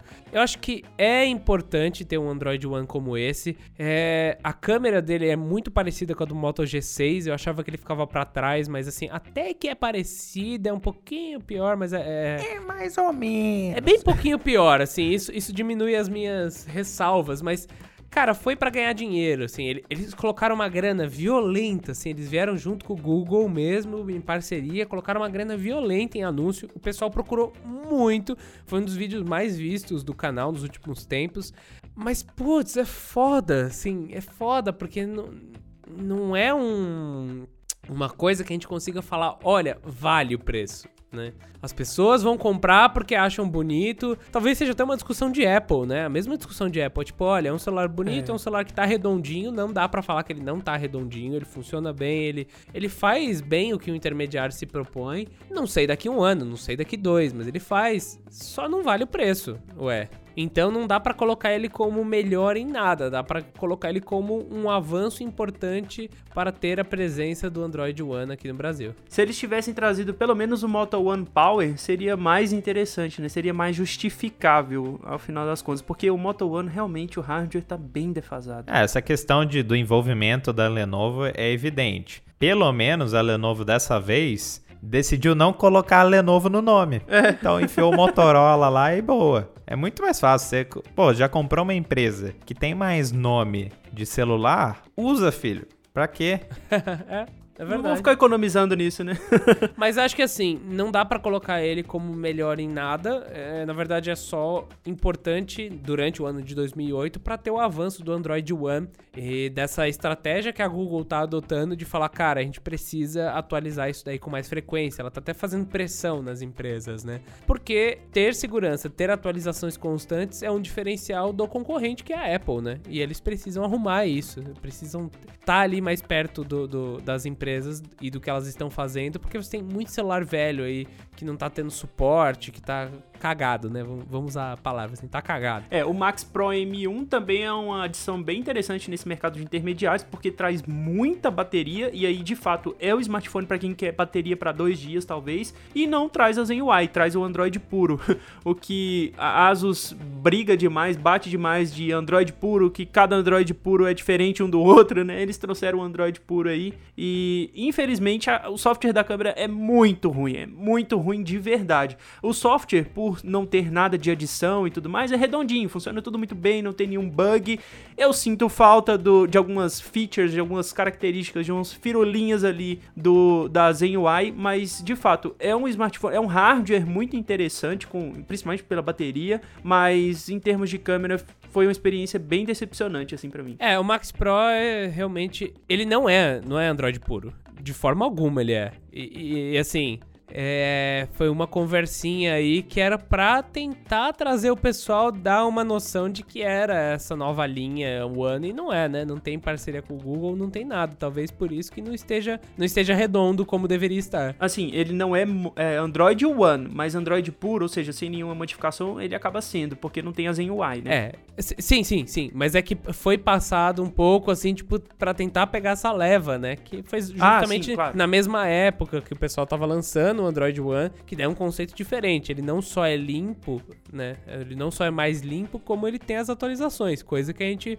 não tem nem noção se o, se o Max Pro vai ter, né? Tirando que Esse- é o que você falou, a câmera tá com o software cagado, não tem, não tem esse cuidado que o One tem, né? O One tem o cuidado de software. Então a única coisa boa é a bateria, podemos falar isso. É, cara, a bateria dele realmente é incrível, assim. Eu tava usando ele como smartphone secundário e aí eu não coloco chip, eu não coloco WhatsApp, essas coisas, eu fico. Eu uso todos os aplicativos menos o WhatsApp ligação.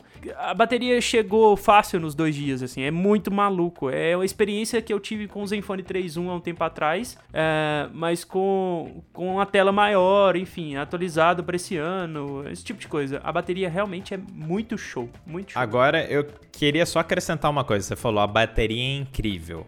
Eu acho que a gente tá perdendo um pouco o parâmetro para comparação. Eu mudo a sua frase, eu colocaria é incrivelmente grande. Ah. Porque não tem desenvolvimento de você otimizar a bateria. Eu vou usar um exemplo bom, que eu, que eu acho que é bem válido aqui para mostrar isso que eu tô falando. Teve o comparativo recente no Escolha Segura entre o iPhone 10S e o Note 9. O Note 9 ele tem uma bateria de 4.000 mAh.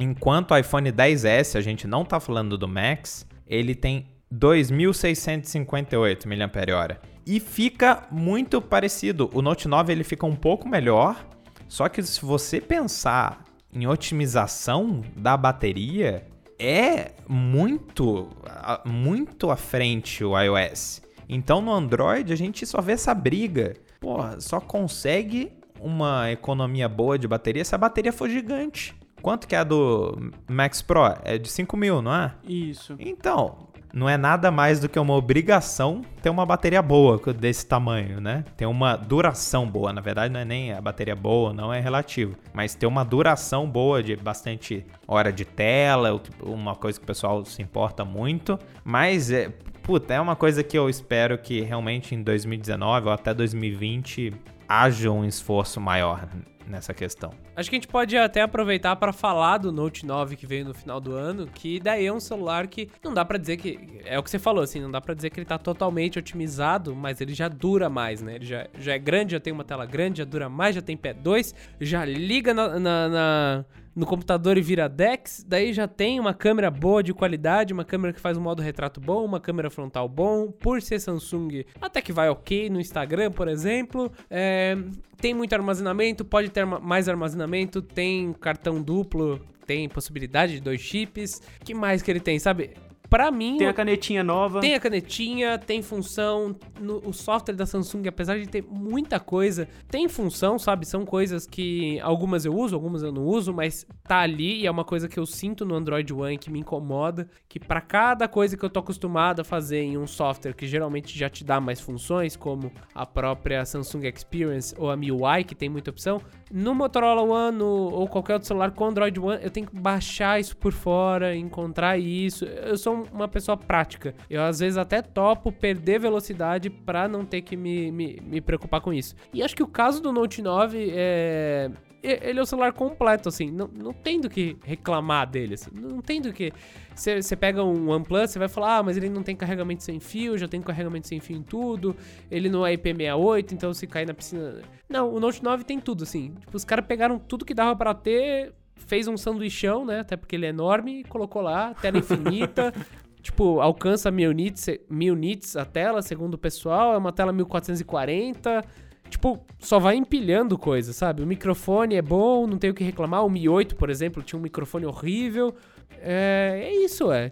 É o celular completão, assim. Tem tudo. Acho que a gente já passou por todos os principais lançamentos do ano, se considerar Android, né? A gente foi do mais baratinho até o mais caro, passando pelos intermediários com diferencial claro, uns intermediários ah, que não que não decepcionam, mas também não fazem nada de demais, enfim, intermediário mesmo. E acho que a gente agora pode falar dos novos lançamentos da Apple, iPhone XS, XS Max e XR. Nossa, é muito X pra falar. Mas e aí, o que, que, vocês acham dessas atualizações? Foram de fato atualizações é, claras e que valem a pena? A gente já fez um podcast falando só desses produtos, né? Só do, do lançamento da Apple, mas pro é, mas pro Escolha Segura Awards 2018, o que, que vocês acham dos novos iPhones? Cara, que câmeras.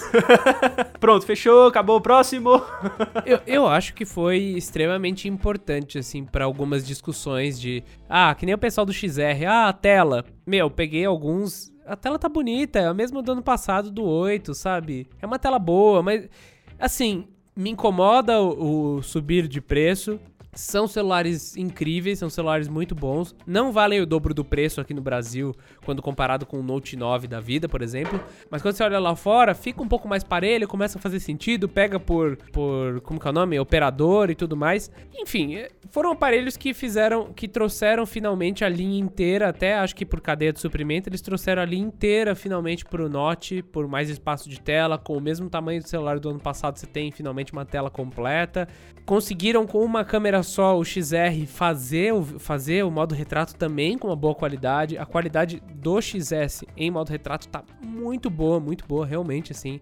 Eu fiz alguns testes, gostei bastante. Acho que começa a chegar perto do, do, do Pixel. Eles resolveram um problema que quando tinha uma incidência de luz assim contra a câmera, você tinha muito problema em fazer essa leitura. E eles trouxeram um Smart HDR que, assim, realmente é, trouxe avanços claros de um ano pro outro. Valeu bastante a pena. É, não tem como a gente falar de Apple e não falar de preço. O que a distinção que você fez é muito importante por essa questão do valor que vem aqui. Às vezes o mesmo, você deu o exemplo do Note 9. O Note 9 lá, ele tem um preço muito próximo dos iPhones, só que aqui vem muito acima. Então, muitas vezes até mais que o dobro. Aí é, é difícil justificar o difícil, na verdade, geralmente a coisa que eu aponto como a vantagem de um iPhone novo é que os antigos ficam mais baratos. Só que o que eu tava observando nessa última Black Friday foi que o iPhone 8, que é um puta de um celular, porque veio com um processador muito parrudo, o 8, 8 Plus, tanto faz, mas eu gosto do 8 pela questão também do tamanho, é o fato de que tava o mesmo valor da Black Friday do ano passado. É, às vezes até mais caro. Então, na verdade, o, o que que tá acontecendo? O iPhone não tá ficando mais barato os modelos antigos, como eles ainda são muito bons, então começa a ficar mais barato aí o 6, o 6S, o 7, mas a partir do 8 e o 8 que veio junto com o X com 10, cara, ele não, vai demorar muito para baixar significativamente, porque os novos estão muito caros. Então fica difícil. Eu não vi tanto avanço. A questão do, da tela do XR também eu olhei na, na loja, eu falei, o que, que o povo lá fora tava reclamando? Eu também fui na loja olhar. é a mesma tela dos outros. Todo mundo elogiava. Nossa, a fidelidade de cor dos displays da Apple no iPhone 8 sempre foi boa, no iPhone 7 todo mundo sempre elogiou. Agora, porque colocaram OLED e o XR não é OLED, é. ah, é, é ficar achando pelo em ovo, né? Porque é uma tela boa, e eu, na verdade, coloco até minhas fichas um pouco nele, assim, de ficar, de ser mais, vamos colocar, viável a compra, não é uma coisa absurda. Provavelmente deve ser um que vai sair bastante. A Apple até, na verdade, comentou que foi o iPhone que mais vendeu, mas não comenta número. Então é aquela coisa, dá para ver que então existe um interesse muito grande e que talvez essa coisa do celular de mil dólares comece a deixar o pessoal um pouco incomodado e preferir uhum. celulares mais baratos. Porque eu não acho que vai começar a vender tanto assim celular nessa faixa de preço da maneira que talvez eles estejam esperando. Acho que o grande problema do iPhone do iPhone esse ano, assim, vamos lá, é um dos melhores celulares do ano. Dá pra ser considerado sim um dos melhores celulares do ano. Traz algumas tendências muito boas, que é tipo, o processador dos caras tá sem noção. Então, isso puxa a próxima geração dos smartphones Android pra fazer algo também muito bom, né? Eu acho até, acho até engraçado porque assim, não tem muito o que você fazer com um processador bom no iPhone. É tipo, além de processamento de imagem e tudo mais. Enquanto no Note 9 eu acho interessante você poder usar um DeX e você conseguir tirar proveito desse Snapdragon 845 de 6 GB de RAM, de ter 128 GB de espaço, sabe? Enquanto no, no iPhone eu sinto que são é difícil as pessoas que vão talvez usufruir desse processador louco, assim, desse processador parrudão. Mas isso puxa a geração dos Androids. Por outro lado, isso puxa o preço pra cima, que, é, que é, é o inverso. É a. Como que é o nome? É a tendência que eu não, não quero ver. Mas vamos lá, acho que a gente podia fechar com algumas menções honrosas, né? Que já tá dando aqui o tempo do podcast. Vamos passar rapidinho. O que, que você separou pra gente, André? Olha, eu separei alguns modelos que, assim, eles não são os principais modelos, os principais lançamentos desse ano, mas vale a gente comentar porque trouxeram inovações legais, trouxeram recursos legais. Começando pelo Huawei P20 Pro, que hoje ainda tem a melhor nota no DxOMark, que é o benchmark de câmeras. Lá no canal já tem um vídeo explicando direitinho como funciona o DxOMark, e eu achei legal a gente comentar do P20 Pro aqui, porque de fato ele subiu muito o nível. Foi um dos primeiros smartphones a bater mais de 100 pontos no DxOMark. Mas tem uma pegadinha aí, né? É, tem uma pegadinha porque tem câmera pra caramba nesse smartphone, né? Tem três câmeras traseiras, tem câmera pra caramba. Ele acaba E ainda- ganhando mais ponto, né? É, ele acaba ganhando mais pontos. E também tem o fato de que, sei lá, eles deram uma roubada, vai, pro DxOMark. Não vou falar que é Aham. roubada, porque foi só um, um tuning diferente ali pra fazer o benchmark. Enfim, isso foi relatado depois, né, que, o- que Aham. as notas saíram. Mas rolou, esse tipo de coisa rolou. É, o mesmo vale pro Mate 20 Pro, né? Que tem quatro câmeras. Não, não é quatro câmeras, né? Ali o último é o flash. Acho que são só três mesmo. É, são três, mas colocou de uma maneira pelo menos legal. Eu achei interessante É. a maneira que eles colocaram. Tem até a foto do Rambo, né? Com, com, com esse negócio dele. É, parece uma arma, um, um lança-míssil. Mas enfim, é uma, é uma evolução, é uma outra frente, né? Uma frente que vai totalmente oposta à do, do Pixel. Eu prefiro a usabilidade do Pixel. Acho importante, por exemplo, às vezes ter uma câmera muito boa e poder colocar as lentes, que é o que o Rafa, por exemplo, faz. Ele tem um Pixel 2, ele bota as lentes de zoom, a lente de, de wide angle. Acho que é interessante, porque você não perde a qualidade, né? E acho que, tirando isso, principalmente aqui no Brasil, principalmente pra gente, a Huawei é atualmente uma das maiores empresas de, de celular em, em número de vendas, mas acho que ela ela tá criando algumas coisinhas legais, mas ainda tá um pouco não consegue sobressair, né? É verdade. Pelo menos pelo menos para mim, do meu ponto de vista. É, é porque também a gente não tem tanta ligação assim com a marca. Talvez o software dele não traz É. usabilidade legal pra gente, né? Não faz muito sentido pra gente. Eu não gosto. Eu, eu tive a oportunidade de testar esse ano alguns modelos um pouco tipo Honor 10, agora tá chegando o Honor Play. São celulares é, tipo intermediário pra topo de linha e eu não gostei muito do software deles, assim. Acho que falta cuidado nesse ponto. É, o que eu elogiei tanto ao OnePlus por essa questão de tá buscando ficar muito próximo do Pixel, que tá num caminho muito bom, é a mesma coisa ao contrário que eu faço a crítica ao Huawei, porque eles estão se mostrando um pouco perdidos.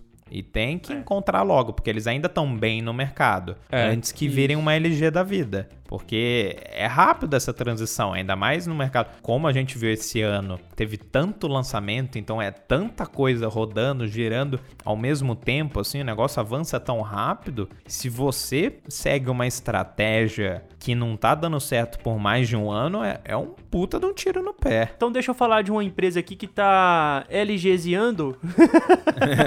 não vou falar isso não, mas a HTC trouxe o U12 Plus, que é um smartphone que não tem nenhum tipo de botão. é HTC tudo- quem? Porque, puta, eles HTC tiveram a quem? chance deles. Eles tiveram a chance É. deles. Agora eu acho É. que já LGzou faz tempo já. É um smartphone bonito, de fato. Ele tem uma carcaça bem, bem elegante, assim, com aquele. com a traseira um pouco transparente e tal. Então entra só na nossa menção honrosa. Assim como o Red Hydrogen One, que é o primeiro smartphone da Red, a empresa famosíssima de câmeras, que tem. Enfim, os, os principais youtubers tech americanos usam Red. E assim, é a câmera usada em cinema. Os caras são excepcionais em termos de câmera. Desumildes. E É, é, isso. Mas eles decepcionaram um pouco em relação à, qualidade da câmera ainda, né? Segundo os reviews que já saíram, segundo as opiniões da galera que já pegou. Mas o diferencial dele de fato fica na tela holográfica, que é tipo uma tela 3D, assim, sem precisar de óculos 3D. É muito bacana isso. Acho que vale a gente seguir nessas menções honrosas também, falando um pouco de câmera, com o Vivo Nex e o Oppo Find X. Né, que são os equipamentos que a gente até comentou um pouquinho mais sobre eles na hora que a gente falou do Mi Mix 3, mas eles entram como honrosos porque são sistemas, são testes, né? São meio que aparelhos conceitos com uma gavetinha, então o Vivo Nex é uma gavetinha que sai fora com a câmera e o Oppo Find X ele tem um sistema que abre e fecha. A gente até fez um vídeo falando assim, ó, oh, esse daí vai ser o futuro. E a verdade é que parece que o futuro não vai ser exatamente esse. A Samsung é um grande player. Acabou já de anunciar que, que eles vão ter telas, vão ter câmeras, né, aliás, embaixo das telas, e parece que esse vai ser o futuro. Mas tanto a Vivo quanto a Oppo tentaram fazer esse teste aí e acho que tem alguns problemas mecânicos de ficar abrindo e fechando, abrindo e fechando e tal, que não vão fazer isso daí levar para frente, mas foram aparelhos bonitos, aparelhos legais. Eu tive a oportunidade de pegar um Oppo Find X na mão e ter uma tela inteira puta, é muito da hora. É muito bonito, assim. É bem legal. Nossa, é muito bacana. O Mi Mix 3, você tava falando aí, ele até colocou um sistema diferente, né? Porque não é um motorzinho, não tem nada disso. Você levanta mesmo, é tipo um slide. Mas, de fato, são menções honrosas que a gente tem que comentar, assim, porque são smartphones muito da hora. É, mas que nos outros pontos são meio fraquinhos, né? E agora a última menção honrosa, na verdade, as últimas, eu posso colocar como uma tendência que eu sinceramente não esperava agora em 2018. Essa coisa de celular gamer. Então a gente viu várias empresas trazendo celulares otimizados para os jogos. Então, alguns benefícios de melhor refrigeração, um clock mais alto da CPU. Então a gente viu o que? A Asus com um celular da ROG, que é a linha para games, né? Republic, Republic, caralho, Republic, Republic, Republic. caralho, República dos gamers. gamers. Pode até colocar eu tentando falar mesmo. República dos Gamers, mais fácil, né? Porque o negócio travou aqui. Eles vieram com o celular deles, que é a linha já pra, de, de peças para computador e tudo mais. A Razer veio com a segunda geração e, com, e também a Xiaomi com o Black Shark, que a gente até mostrou no, no canal recentemente. A Huawei com a divisão Honor Play também chega com opção gamer. E além da, do fato de ter um processador mais legal e tudo mais, ele ainda te... algum desses modelos tem tela com a atualização, né, o fresh rate maior do que o normal. Por exemplo, o ROG Phone chega a 90 Hz, enquanto o Razer Phone chega a 120. É uma tecnologia nova, né? A gente não vê isso em outros smartphones que não os gamers e é bem legal também. É, eles focam também, por exemplo, o Black Shark, provavelmente o Honor Play é o mais simplesinho, o Black Shark traz é, poucas adições, assim, é um celular um pouco mais parrudo, com um pouquinho mais de bateria, mas ainda assim com o mesmo processador, o 845 5 é um celular que não adiciona tanta coisa assim para ser gamer. Agora, o Razer Phone e o ROG, eles já têm essas coisas assim. O som é apontado para você, já é de melhor qualidade, o, a tela já é um pouco diferente. Eles tentaram fazer refrigeração, overclock do processador. Então, tiveram algumas mudanças assim. Acho que o ROG é o mais potente, se você for olhar. Potente assim, de ter mais função, ter mais coisa e tal. Mas são dois, dois aparelhos, aliás. O, o Razer e o ROG são dois aparelhos muito interessantes porque eles têm um diferencial claro. Assim. Talvez seja uma tendência importante até para evoluir o mercado. Uma coisa, o que o André falou de da atualização do monitor, da, da, tela, é muito bacana, porque todo mundo está acostumado com um display de 60 Hz. Quando você pega um display que é o dobro disso, tem algumas pessoas que não conseguem diferenciar tanto, só que no celular é mais notável, assim, porque a transição ela parece mais fluida. E como CPU e GPU já estão bem avançadas, consegue aguentar de uma maneira bem tranquila uma transição em 120 Hz, que também é o que colocaram no iPad Pro. Então, eu acho que até é uma tendência isso daí. É só realmente ficar muito mais tranquilo para CPU e para GPU renderizarem outras coisas, não só a transição entre aplicativos, você mexendo, fazendo scroll no celular, mas como também alguns jogos. Porque por enquanto ainda é um pouco mais pesado para esse tipo de coisa. Enfim, vamos, vamos fechar, né? Então a gente passou por vários modelos, a gente teve os melhores importados, os mais baratos importados, os intermediários, os flagships, papapá, papapá. Mas eu quero saber de cada um de vocês, qual que foi o melhor celular de 2018? Prêmio Escolha Segura 2018 de celulares. Começa aí, Rafa. E o Oscar vai para. Vai, Rafa, vai, Rafa, vai, Rafa. O meu Oscar de melhor celular e um celular que para mim tá colocando aí apontando o futuro é o OnePlus 6T. E aí eu pego primeiro a diferença, por que não o 6 e o 6T? Que eu já acho uma coisa, eu só tenho uma crítica a esse celular, ter sido lançado cinco meses depois P2, do modelo 6.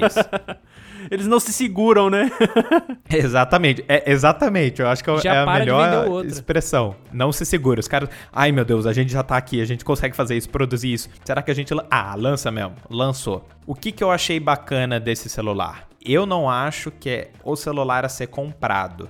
Aí eu até concordo com, com o que você falou mais cedo, André. Eu tô bem contente com o meu Pixel 2, atualizou a câmera, então eu vejo essas coisas que estavam planejadas para o Pixel 3 sendo carregada para o Pixel 2. Então, em termos de preciso atualizar, eu não acho que eu preciso hoje. Mas o OnePlus 6T vem para indicar um pouco um rumo diferente não só da empresa, mas do mercado. O que eu gosto disso é que antes eles focavam só em custo-benefício e hoje, pô, eles conseguem oferecer um celular que já é mais conhecido, é uma empresa mais renomada até, não está disponível em vários países, só que é fácil de encontrar. Com essa coisa da digital, reconhecimento de digital pela tela. Quando eu vi que eles iam colocar isso, eu falei, puta, isso daí vai ser bugado. Mas você olha o pessoal usando e deixa bem claro, né? Eu nem peguei na mão o celular. Então eu tô escolhendo o celular, mas na verdade por essa proposta, que parece do futuro. Isso que eu acho bacana dele. Os outros estão realmente É renovando, tá um design muito avançado já, porque a gente tinha alguns anos. Só que, pra mim, ele é o celular do futuro. Eu acho muito bacana uma empresa tentando, até arriscando, uma que sempre focou nessa questão do custo-benefício, arriscando uma coisa nova e colocando tendências de maneira mais acelerada até no mercado. Olha, eu adorei o OnePlus 6, mas pra mim o melhor do ano é o Note 9, assim. Eu acho que não foi um avanço incrível, não foi um salto de câmera como o do iPhone, não foi talvez um salto de design como foi o próprio Note 8, mas é o celular mais completo do ano, sabe assim? É- é- sei lá, você pega ele e faz tudo, acabou. Não tem, não tem mais o que falar. Ele faz tudo. A única coisa que falta, é, eu vou ser sincero, é agora o modo Night Sight, que é esse modo que tá vindo pro, pro Pixel e que, putz, faz uma bela de uma diferença. Mas daí seria pegar um celular só pela câmera, né? Quando a gente olha o contexto geral como um todo, eu acho que ele, overall, assim, ele, ele, ele é melhor que os outros. É, eu poderia selecionar vários modelos aqui. Por exemplo, o Mi Mix 3 pra mim foi Não, o design não, não, mais não legal. tem onções O- mesmo. Não, não, foi não, só Não só tem- só Não, só calma. Não tem calma, menções. Calma, calma, Não, não, calma, não, não. calma, Você tá porra. dando- Eu te interrompo porque você tá fazendo menções honrosas na sua escolha. É. Não. Quero a escolha papum. Faz Ó, a eu escolha- poderia escolher Não. um modelo. Calma, gente, deixa eu falar, pô. Fale, André. Eu poderia escolher um modelo de design, um modelo de performance, de intermediário e tudo mais, mas o conjunto que mais me agrada é o Pixel 3 XL, porque tem uma tela muito interessante, tem bateria pra caramba e o software do Google que, convenhamos, a câmera do Pixel tá mandando muito bem, de verdade, não tem câmera tão boa, é, assim, considerando que é uma câmera só e tudo mais, não tem uma câmera com recursos tão interessantes quanto o do Pixel 3. Então, ele é a minha escolha do ano. Vocês são muito. Vocês são muito. Ai meu Deus, não pode escolher vários. Você veio Ah, citar modelos. Você ia citar modelos, daí depois você usou categoria. Foi mais inteligente. Vai se ferrar. Eu acho que a coisa mais legal é que cada um dos três modelos que a gente comentou tem diferenciais claros e que nenhuma outra marca tem. Então você pega o Pixel 3 tem a câmera, né, que nenhum outro tem. Você vai ter, claro, o OnePlus fazendo isso por fora com o software. O Note 9 ele tem a caneta, ele tem o Dex, ele tem coisas que ele tem como diferencial. E a OnePlus, acho que sinceramente assim é o custo-benefício, a velocidade de atualização, que, que, às vezes até nem o Pixel tem a velocidade de atualização que a OnePlus tem, assim, os caras estão muito bons nesse quesito e em trazer uns celulares completinhos, né? Aliás, toda semana tem uma atualização nova, né? É, o desempenho, dele, o desempenho dele é melhor do que o do Pixel. O Marquinhos Braulio até falou que trocou trocou o Pixel anterior dele pelo OnePlus porque tava começando a ficar lerdo, então eles têm essa diferença. Enfim, a gente passou por vários modelos, a ideia foi até discutir assim, o que, que rolou de bom, o que, que trouxe tendência, o que, que foi o melhor de cada um. Talvez não tenha ficado exatamente claro assim qual que é melhor em cada segmento, mas a gente tentou falar isso, então qual que é melhor para selfie, qual que é melhor intermediário, qual que tem a melhor câmera ou coisas do tipo e nós demos a nossa opinião. Eu espero que vocês tenham gostado. E claro, eu quero saber qual que vocês acham que é o melhor aparelho. Então, eu vou fazer tanto uma pesquisa lá no YouTube, quanto eu quero ver a resposta de vocês lá no Instagram ou no Castbox, beleza? Eu espero para comentar na semana que vem isso com vocês. E não faça que nem o André, mande um modelo Defenda é ele. Modelo, modelo. E não manda menções honrosas na escolha, não. Olha só, eu estou sendo capado nesse episódio, meu Deus. é isso, pessoal. Esse episódio foi bom para quem gosta de celular. Uma hora e meia aí, quase falando. Nossa. Então a gente abordou tudo, né? Agradamos o pessoal nesse final de ano. É isso, muito obrigado, pessoal. E não esqueçam de deixar os comentários lá falando qual que é melhor, que no próximo episódio a gente comenta sobre eles aqui. É isso mesmo, eu espero que vocês tenham gostado e até a próxima. Abraço. Falou, pessoal.